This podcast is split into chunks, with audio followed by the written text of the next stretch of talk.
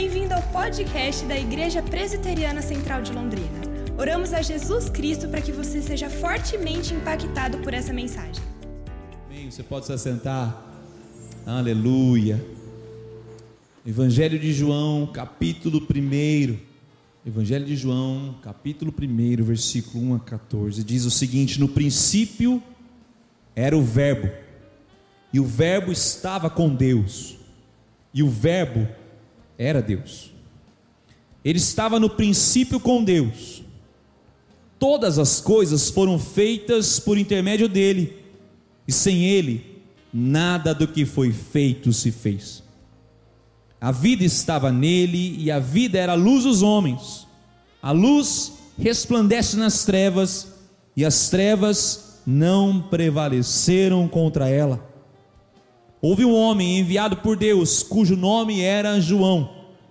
Este veio como testemunha para que testificasse a respeito da luz, a fim de todos virem a crer por intermédio dele. Ele não era luz, mas veio para que testificasse da luz, a saber, a verdadeira luz que vinda ao mundo ilumina todo homem. O Verbo estava no mundo o mundo foi feito por intermédio dele, mas o mundo não o conheceu. Veio para o que era seu, e os seus não o receberam. Mas a todos quantos o receberam, deu-lhes o poder de serem feitos filhos de Deus, a saber, aos que creem no seu nome os quais não nasceram do sangue, nem da vontade da carne, nem da vontade do homem, mas de Deus. E o Verbo se fez carne e habitou entre nós, cheio de graça e de verdade, e vimos a sua glória, glória como do unigênito do Pai. Que texto maravilhoso! É o prólogo, a introdução do Evangelho de João. Estamos numa estação tão linda, mas corremos o risco de nos atermos apenas aos detalhes. Corremos o risco de nos atermos apenas aos fatos históricos e nos esquecemos de seu significado. Esse é um dos motivos pelos quais hoje pela manhã e agora à noite estamos pregando em cima do Evangelho de João, nesse capítulo, nesses primeiros versículos porque Mateus e Lucas falam de detalhes. Mateus e Lucas você vai ler a história, vão ter anjos, estrebaria, vai ter José, Maria, vai ter a manjedora, vai ter o menino Jesus, vai ter os pastores, os magos, detalhes históricos. João, ele não apresenta esses detalhes, mas ele apresenta o significado. E há alguma coisa que eu e você não podemos esquecer é do significado. Tenho certeza que você já está se preparando para ir para o dia 24, para o que nós chamamos de festas de final de ano.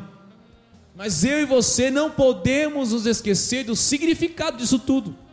João ele vem nos apresentar o eterno entre nós. Esse é o título dessa mensagem. O eterno entre nós. Aquele que é de eternidade em eternidade habitou entre nós. Nós vamos ver um pouco disso. Esse verbo se fez carne. É por isso que, quando olhamos para João capítulo 1, não vemos apenas os detalhes da história do Natal, mas vemos o seu significado. E eu quero que eu e você nos aproximemos desses significados. Na verdade, essa introdução do Evangelho de João não é apenas uma introdução, mas uma síntese de tudo aquilo que ele vai apresentar em seus escritos. Quando eu e você entendemos muito bem o versículo 14, compreendemos os escritos do evangelista João.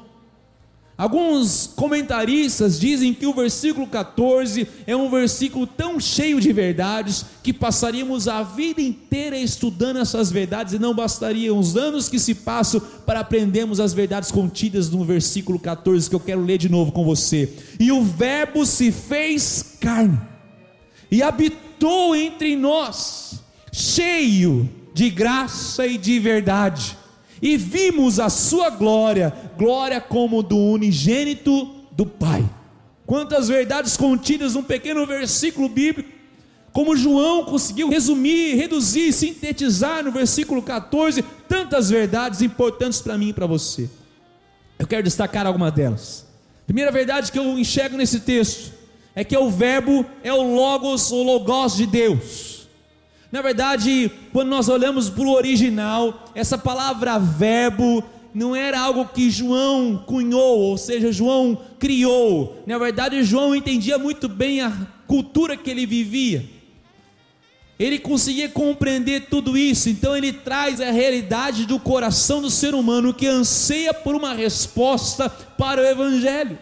Você que é cristão, que foi alcançado, homem e mulher alcançado pelo Evangelho, sabe disso. Antes de ser alcançado por Cristo, havia um vazio interior, havia uma busca, um anseio por algo que você e eu não sabíamos descrever. Até que Jesus Cristo te encontra no meio da jornada da vida, conquista o seu coração, você se rende a Jesus e começa a compreender o Evangelho. É como se você passasse muito tempo fora de casa e sempre tem aquele dia de retornar para casa, né? Todo mundo fala, tirar férias é bom, mas retornar para casa é melhor ainda, né? Dormir com a cabeça no seu travesseiro, tomar banho no seu banheiro. melhor ainda, é como se você tivesse o retorno para sua casa. É claro que é uma mera ilustração, mas quando nós temos esse real rendição a Jesus Cristo, é como se tivéssemos um sentimento de pertencimento, mesmo um sentimento que o nosso lar traz ao coração de cada um de nós. Na verdade, quando entendemos isso, compreendemos que João trouxe então uma ideia que estava no consciente coletivo para seu evangelho. Essa palavra logos, logos, que é a palavra que nos remete à lógica, é aqui é traduzida como verbo. Então, toda vez que você lê na sua versão, pelo menos na minha versão, ao meio da revista atualizada, está verbo. No princípio era o verbo, era o logos. No versículo 14, o verbo se fez carne, o logos, o logos. Essa verdade que para alguns historiadores da época era algo tão abstrato. Havia alguns gregos algumas filosofias gregas que tentavam é, descobrir o que era o Logos. Na verdade, os estoicos definiam o Logos como algo muito abstrato. Na verdade, Platão era uma concepção idealista, e essa concepção, essa ideia nunca poderia se encarnar, porque para o coração dos gregos, o corpo era mal, então não haveria nenhuma divindade ansiando conviver entre os homens, pelo contrário, haviam homens querendo conviver com os deuses. E João apresenta o Verbo se fez carne. Para a concepção daquela época, João faz um movimento ao contrário, como um Deus que tem total liberdade pode se expressar na sua humilhação no corpo de um ser humano. Era inconcebível essa ideia de um Deus que olhasse para o ser humano com olhos de misericórdia. João apresenta esse logos, essa razão para todas as coisas, essa força cósmica, ela se fez presente em Jesus Cristo, por isso que ele fala: o logos, o verbo se fez carne. João apresenta uma concepção totalmente diferente. Todos esses pensamentos filosóficos da época estavam na mente de João ao escrever seu evangelho. Deus está nos dando aqui um argumento infalível. Se alguém perguntasse para você, olha, eu quero me tornar um cristão, desde que você me dê um argumento infalível para que eu me renda ao cristianismo. Você poderia passar a vida inteira pensando em argumentos, meu querido e minha querida. Você poderia pensar a vida inteira em lógicas, em pensamentos, em doutrinas, em atitudes. Mas Deus não nos deu argumentos, Deus não nos deu ensinamentos, Deus nos deu o seu próprio Filho. Então, se você quer um argumento, apresente Jesus. Se as pessoas buscam argumentos infalíveis, Deus não dá um argumento, Ele dá uma pessoa infalível, Jesus, seu próprio Filho encarnado. Por isso que Ele diz: é o Verbo, é o Logos, é o Verbo que se fez carne. Quando entendemos a construção do Evangelho de João, há um princípio muito grandioso no coração de João. João ele se assemelha no início dos primeiros versículos ao livro de Gênesis. No princípio criou Deus os céus e a terra, e aqui ele fala: no princípio era o Verbo, e o Verbo estava com Deus, e o Verbo era Deus. Na verdade, João não faz isso acidentalmente. João faz isso para provocar uma reação ao pensamento daquela época, dizendo: o verdadeiro Criador é Jesus, ele estava na criação, não só presente, mas como ação criadora. Aqui ele não escolheu o substantivo estava com Deus, ele não escolheu o adjetivo estava com Deus, nem o complemento estava com Deus, ele escolhe o verbo estava com Deus, ação criadora de Deus. Como bem disse e analisou aqui pela manhã o pastor Diogo, dizendo que no princípio criou Deus os céus e a terra, do caos ele traz ordem, assim é Jesus quando entra na nossa vida, e João está demonstrando que do caos do coração do ser humano, ao entrar Jesus Cristo, traz ordem, traz controle, é por isso que é uma ação, o verbo é a ação de Deus na vida de cada um de nós, não é algo como um adjetivo que espera elogios, um substantivo que nomeia as pessoas, mas uma ação direta de Deus na minha e na sua vida. Por isso que dizemos que a salvação é iniciativa de Deus, é ação de Deus para o coração do ser humano. Natal é ação de Deus, é o verbo de Deus, o logos de Deus sobre a minha e sua vida. É ação de Deus concreta e real. Eu não posso passar pelo Natal sem reconhecer a ação de Deus na minha vida. Eu e você não podemos ser indiferentes desse Natal sem reconhecermos a boa mão de Deus sobre a nossa vida. Eu e você precisamos fazer uma retrospectiva da nossa vida cristã e como Deus tem agido de geração em geração na nossa história. Quantos aqui eu sei e conheço que são cristãos já de segunda, terceira, quem sabe até quarta geração? E tiveram o privilégio de ter o seu avô cristão e a sua geração antes de você cristã. Mas quantos aqui também não tem nenhum ente querido ainda rendido a Jesus Cristo? E você é o primeiro. Pare de se lamentar e glorifique a Deus, porque a partir de você gerações serão transformadas. É a ação de Deus, o verbo de Deus na minha e na sua vida, na minha e na sua família. Isso é Natal. O Natal transformou o coração de Maria e José, numa noite, quem sabe sozinhos, não havia lugar para eles na hospedaria, na estrebaria havia lugar para eles, lugar simples, lugar destinado a animais, e o berço de Jesus foi uma manjedoura, local, um coxo onde os animais se alimentavam, mas a vida deles foi totalmente transformada, mudada. O Natal transforma, o Natal é a ação de Deus direta em mim e sua vida, porque Jesus é a expressão criadora de Deus. João escolhe isso e se assemelha a Gênesis, dizendo: assim como Deus criou do caos o mundo, Ele transforma o caos que há no coração do ser humano.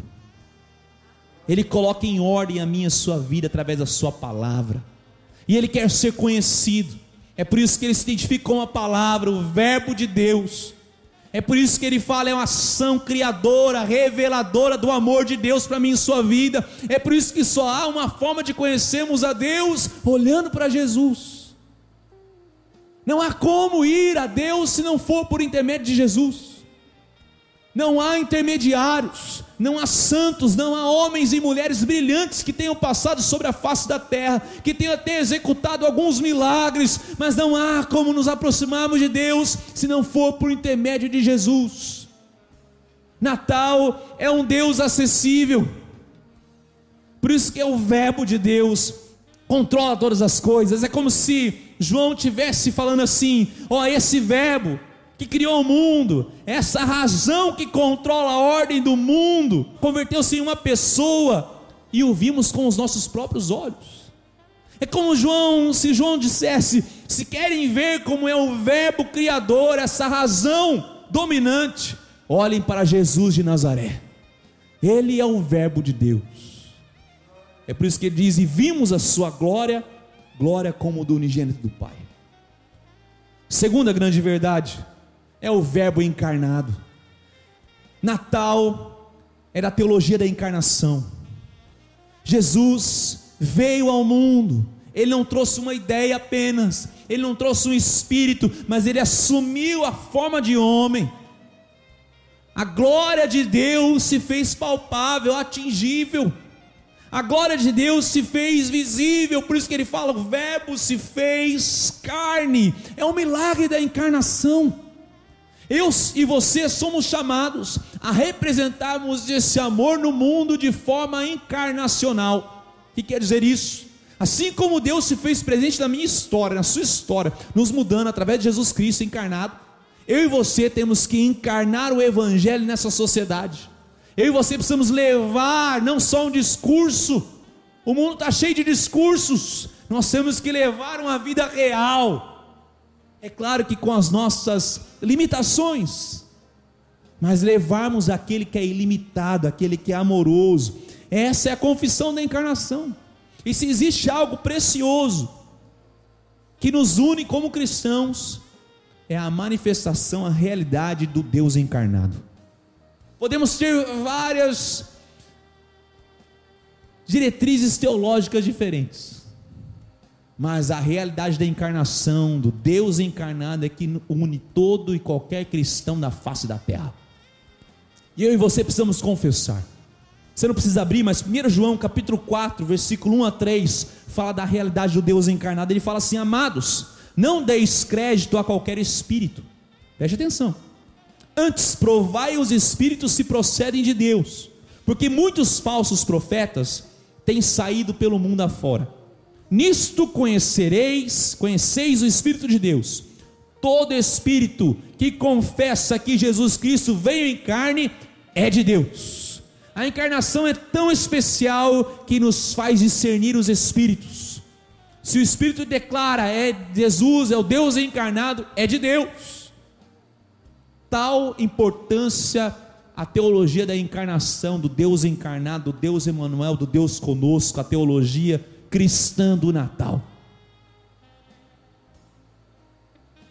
2 Coríntios capítulo 5, versículo 21 diz: Aquele que não conheceu pecado, ele o fez pecado por nós, para que nele fôssemos feitos justiça de Deus. A encarnação de Cristo não assumiu a natureza pecaminosa, porque Cristo resistiu a toda tentação que lhe foi proposta. Aquela que fica mais clara é quando Jesus, durante 40 dias, foi tentado no deserto pelo inimigo. Mas muitas outras tentações vieram a Jesus Cristo enquanto ele esteve conosco. Até mesmo no Getsemane, quando lhe foi dada a opção de passar dele aquele cálice, mas ele se submeteu à vontade de Deus, que se faça a tua vontade, não a minha. Esse é o nosso Jesus Cristo. Esse é o Verbo encarnado que se faz presente em nosso meio. Foi a palavra feita carne, aquela palavra eterna, aquela articulação maravilhosa da mente do pensamento de Deus, aquele falar de Deus, que trouxe todas as coisas à existência, tornou-se uma carne macia como de um bebê. Quando nós vemos o Deus encarnado numa manjedoura, nós vemos um Deus que se torna acessível a mim e a você. Você já imaginou isso? Qualquer um, qualquer um, até o mais desajustado pode pegar um bebê no colo. bebê inofensivo. Bebê vai no colo de qualquer um.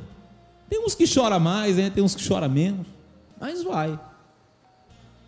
Jesus, ao se apresentar como uma criança, ele diz para mim e para você: Eu posso ser abraçado por você, eu posso ser acessado por você, eu posso ser tocado por você, eu me permito estar entre vocês, pecadores, mas eu me permito ser tocado, eu me permito você conviver comigo. Essa é a expressão de uma criança. Na verdade, quando nós vemos a encarnação, nós vemos duas grandes verdades. A primeira que Deus se faz vulnerável. Deus se esvazia de si mesmo. O divino se faz palpável, se faz humano. Ele se faz vulnerável, ele se faz visível, ele se faz mortal. Para ele morrer, ele teria que se encarnar num homem, ele se faz mortal. Era uma concepção totalmente descabida para a época. Como eu disse, como um Deus pode se fazer humano, mas era a única forma dele alcançar e nos resgatar naquela cruz. Jesus se faz vulnerável, Deus se faz vulnerável. Meu querido, minha querida, Natal é sermos vulneráveis. Você já pensou que Natal é uma grande oportunidade para mim e você sermos vulneráveis para com as pessoas? Certamente, eu e você temos pessoas pelas quais precisamos pedir, quem sabe, perdão. Temos que deixar o nosso orgulho de lado, assim como Jesus, sermos vulneráveis para alcançar o coração das pessoas. Natal é a primeira expressão de um Deus reconciliador. A realidade da encarnação é um Deus fazendo vulnerável, um Deus buscando reconciliação. Você já parou para pensar que quem sabe Natal, esse Natal de 2020 tão conturbado, tão diferenciado, é um Natal para que eu e você possamos buscar reconciliação, e reconciliação é um passo além do perdão, querido. Você pode perdoar alguém e não se reconciliar com alguém. Você pode falar assim: eu perdoo, mas não quero contato. Eu até acredito no perdão, mas Deus nos manda além, além do perdão, nos manda a reconciliação. Deus não apenas nos perdoou, mas nos reconciliou consigo mesmo para nos chamarmos de amigos de Deus. Esse é um Deus que não apenas paga o nosso preço na cruz, mas nos chama de amigos, nos chama de perto. E aqui diz o texto que a todos quantos o receberam, deu-lhes o poder de serem feitos filhos de Deus não deu-lhes o poder de escolher, mas serem feitos. Nós somos feitos novamente, mudados em nossa essência. Esse é o Deus. É Natal. De um Deus que se tornou vulnerável, de um Deus que buscou reconciliação, mas também de um Deus que compreende nossa dor. Quando olhamos a realidade de um Deus encarnado, é a realidade de um Deus que passou pelas dores e sofrimentos da vida e se um Deus passou pelas dores e sofrimentos da vida, ele pode falar a linguagem adequada do sofrimento e da dor. Não existe melhor conselheiro do que aquele que passou pela dor semelhante pela qual você está passando. Não existe melhor pessoa para te enxugar as lágrimas, sendo uma pessoa que teve suas lágrimas enxugadas numa situação semelhante à sua e à minha que estamos passando. Ela fala a linguagem da dor, porque ela passou por aquele momento. Ela fala a linguagem que eu e você precisamos do deserto, porque ele já esteve lá. Deus é um Deus que já esteve lá, querido. É um Deus que sabe enxugar lágrimas, porque Ele sofreu como eu e você. Ele não do, trouxe um discurso, como eu disse, de aconselhamento, de consolo, mas ele pode falar: Eu posso enxugar suas lágrimas, porque eu passei pelas mesmas situações. Então, Natal é tempo de reconciliação, de sermos vulneráveis, mas também é tempo de termos as nossas lágrimas enxugadas por Deus. Deixa eu falar uma coisa para você: deixe o seu coração ser consolado por Jesus. Deixe o seu coração ser consolado por Jesus. Deixe Ele enxugar suas lágrimas. Para de resistir. Ele sabe o que você está passando. Ele não é indiferente.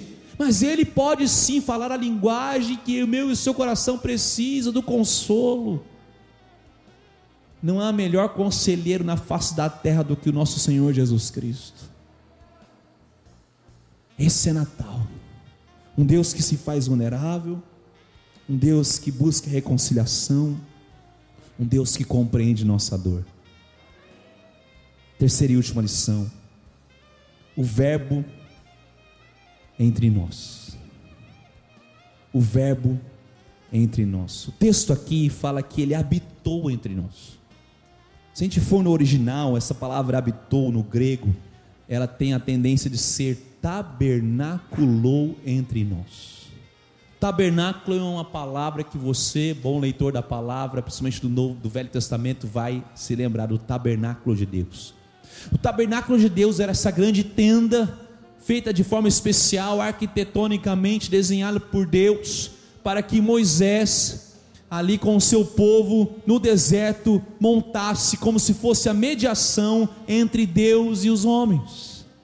E nesse tabernáculo havia várias peças, havia um ritual para ser seguido, para que alguém pudesse, representando o povo, entrasse, representando o pecado do povo, com os sacrifícios que eram feitos, a intercessão que era feita, era uma forma do povo se conectar com Deus. Diz o texto que o Verbo se fez carne, tabernaculou, habitou entre nós.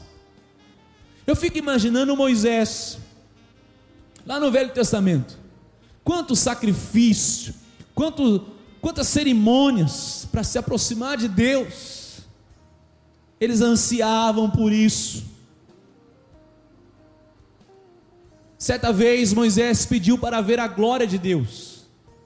Quero ver tua glória, Deus. E Deus disse: Moisés, se você ver a minha glória, você morrerá, Moisés. Não há ninguém que possa resistir à minha glória, nem mesmo contemplá-la. Um homem e uma mulher conseguem ficar em pé. Várias manifestações no Velho Testamento mostram manifestações da Shekinah, da glória de Deus, e nenhum ser humano conseguia ficar em pé. A glória de Deus tomava conta daquele ambiente e todos se prostravam em terra. E Moisés ansiava por ver essa glória, porque havia uma intermediação, mas ele ansiava por aquele dia em que ele poderia ver a glória de Deus. Então Deus fala assim: existe uma fenda, um lugar junto a mim, uma fenda da rocha, e eu vou passar por essa, por trás dessa rocha, e pela fenda, vou colocar as minhas mãos, para que a minha glória não consuma você, Moisés. Eu imagino Moisés lendo o Novo Testamento. E o Verbo se fez carne e habitou entre nós. Eu imagino Moisés chegando aqui na igreja falando assim: vocês estão de brincadeira, mas como assim a glória de Deus? Cadê os sacrifícios? Eu fico imaginando aqueles personagens do Velho Testamento chegando hoje: cadê o altar? Cadê os cordeiros? Quanta insolência é essa para você chegar perto de Deus? Quantos sacrifícios precisam ser feitos para se chegar perto de Deus? E a gente vai falar assim: não, a glória de Deus tabernaculou entre nós. Vimos a sua glória, Moisés, com os nossos próprios olhos. Ela viveu entre nós. Não precisávamos mais de mediação, porque Ele foi a própria mediação, Moisés. Aqueles cordeiros que você sacrificava no Velho Testamento apontavam para o cordeiro pascal em Jesus Cristo. Ele veio e o seu altar foi a cruz. E hoje nós temos, conforme a palavra do Senhor diz, novo e vivo caminho pelo sangue do Cordeiro de Deus. O Verbo entre nós. O Evangelho de João, ele é especialista em colocar as, as festas judaicas ele sempre aponta isso, nos, nos dá essas nuances das festas judaicas. Havia três grandes festas. A primeira, a festa da Páscoa. A festa da Páscoa, quando o povo celebrava a libertação da escravidão do Egito. E ali eles celebravam contando os grandes feitos de Deus. Você sabe que a festa da Páscoa teve o seu cumprimento total no Calvário, na entrega de Jesus Cristo como Cordeiro Pascal Cordeiro da libertação por nós naquela cruz.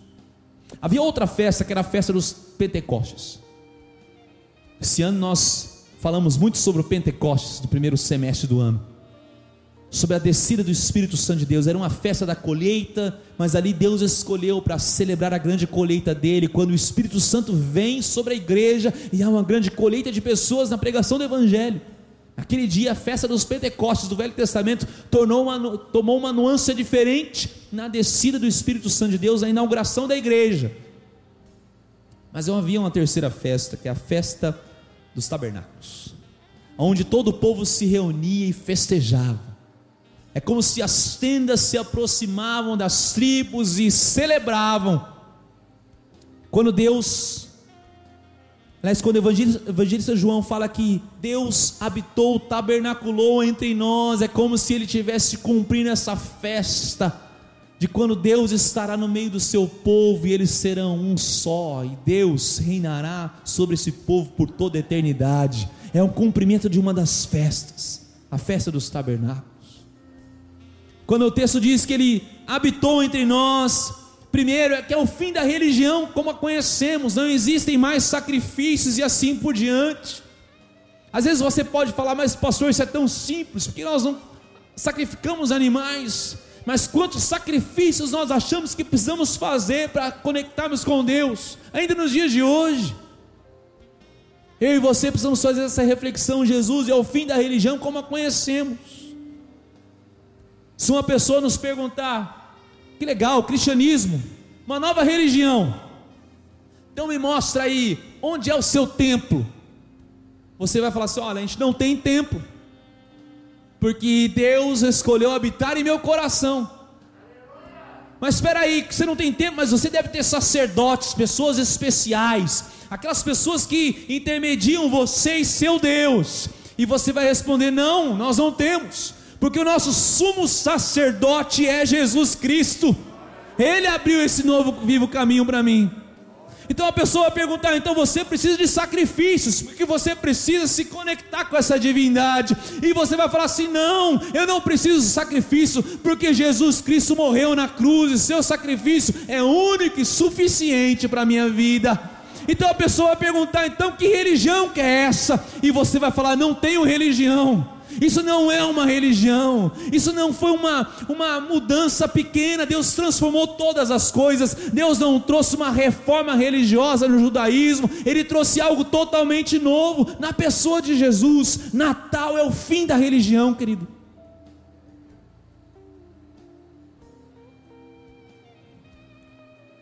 Quando diz o texto que Ele tabernaculou conosco, diz que Ele pagou o preço. Porque para Deus viver em nosso meio só através do sangue dele derramado na cruz. E quando olhamos para Apocalipse, vemos que no final de tudo, esse tabernacular vai ser real. Jesus Cristo disse: Ó, eu vou aos céus e vou preparar-vos morada. E um dia vocês estarão comigo, e nós vamos habitar juntos. Nós não vamos mais precisar do sol, porque Jesus é a luz que ilumina nós não vamos mais ansiar por nada mais novo, porque Jesus nos satisfaz. Ele tabernaculou conosco. Eu quero concluir essa mensagem. Finalzinho do versículo 14, ele fala: cheio de graça e de verdade. E vimos a sua glória, vimos a sua glória, glória como do unigênito do Pai. A vinda de Jesus é a manifestação da glória de Deus. Quando eu olho para o Natal, eu imagino Jesus numa manjedoura, eu vejo como a glória de Deus pôde ser contida numa manjedoura, só pela graça e a misericórdia de Deus. Se uma manjedoura, um lugar fédido, sujo, simples, humilde, pôde conter a glória de Deus, quanto mais o meu e o seu coração, queridos. Podemos conter essa glória de Deus em nossa vida, podemos celebrar a Jesus Cristo, porque diz o texto que nós vimos a glória de Deus. Eu quero deixar algumas aplicações. Primeiro, que Jesus não é um profeta ou alguém iluminado que sabe o caminho, ele é o caminho. Ele é o Deus da proximidade, Ele é o Deus da vulnerabilidade, Ele é o Deus da reconciliação, Ele é um Deus que se entrega à mortalidade, é um Deus que se faz acessível. Isso é Natal. Segundo, corra para os braços de Deus, corra para os braços de Jesus Cristo. Ele trilhou o caminho da dor e do sofrimento, Ele pode sim consolar o meu e o seu coração. Não tema. Ele sabe todas as coisas, ele sabe a linguagem do consolo que eu e você precisamos, porque ele se fez carne. E quando eu olho o menino Jesus numa manjedoura, eu vejo ali a glória de Deus. Mesmo num lugar simples, secado por animais, um lugar humilde, eu vejo a glória de Deus. Eu vejo a glória de Deus está com os humildes. Eu vejo a glória de Deus se manifestando para os pastores de ovelhas. Eu vejo a glória de Deus se manifestando para os ricos magos do Oriente. Eu vejo a glória de Deus se manifestando para prostitutas, para homens que eram escribas, que eram tidos como eh, pecadores. Eu vejo a glória de Deus alcançando o coração do religioso. Eu vejo a glória de Deus alcançando o coração da viúva. Eu vejo a glória de Deus alcançando as crianças quando Jesus as abraça. Eu vejo a glória de Deus alcançando o leproso, o que não tinha mais sentimento de cura. Eu vejo a glória de Deus alcançando o templo quando ele entra e desfaz toda aquela banca de vendedores. Eu vejo a glória de Deus invadindo o túmulo de Lázaro e dizendo: Lázaro, vem para fora. Eu vejo a glória de Deus invadindo a cruz, o Calvário, um local destinado para pecadores, ladrões, roubadores. Eu vejo a glória de Deus invadindo um túmulo e o deixando vazio. Eu vejo a glória de Deus retornando aos céus. Eu vejo a glória de Deus invadindo nosso coração através do Santo Espírito de Deus. Se coloque em pé, se coloque em pé e glorifique a Deus. Glorifique essa glória de Deus manifesta em Jesus Cristo, querido. Mas Ele é digno, Ele é digno, Ele é digno, Ele é digno. É a glória de Deus manifesta em nosso meio. Aleluia.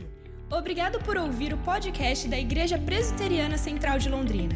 Esperamos que você seja encorajado e inspirado pelo Espírito de Deus. Se você tem interesse em nos conhecer, acesse o nosso site igrejacentral.com.br e curta nossas redes sociais.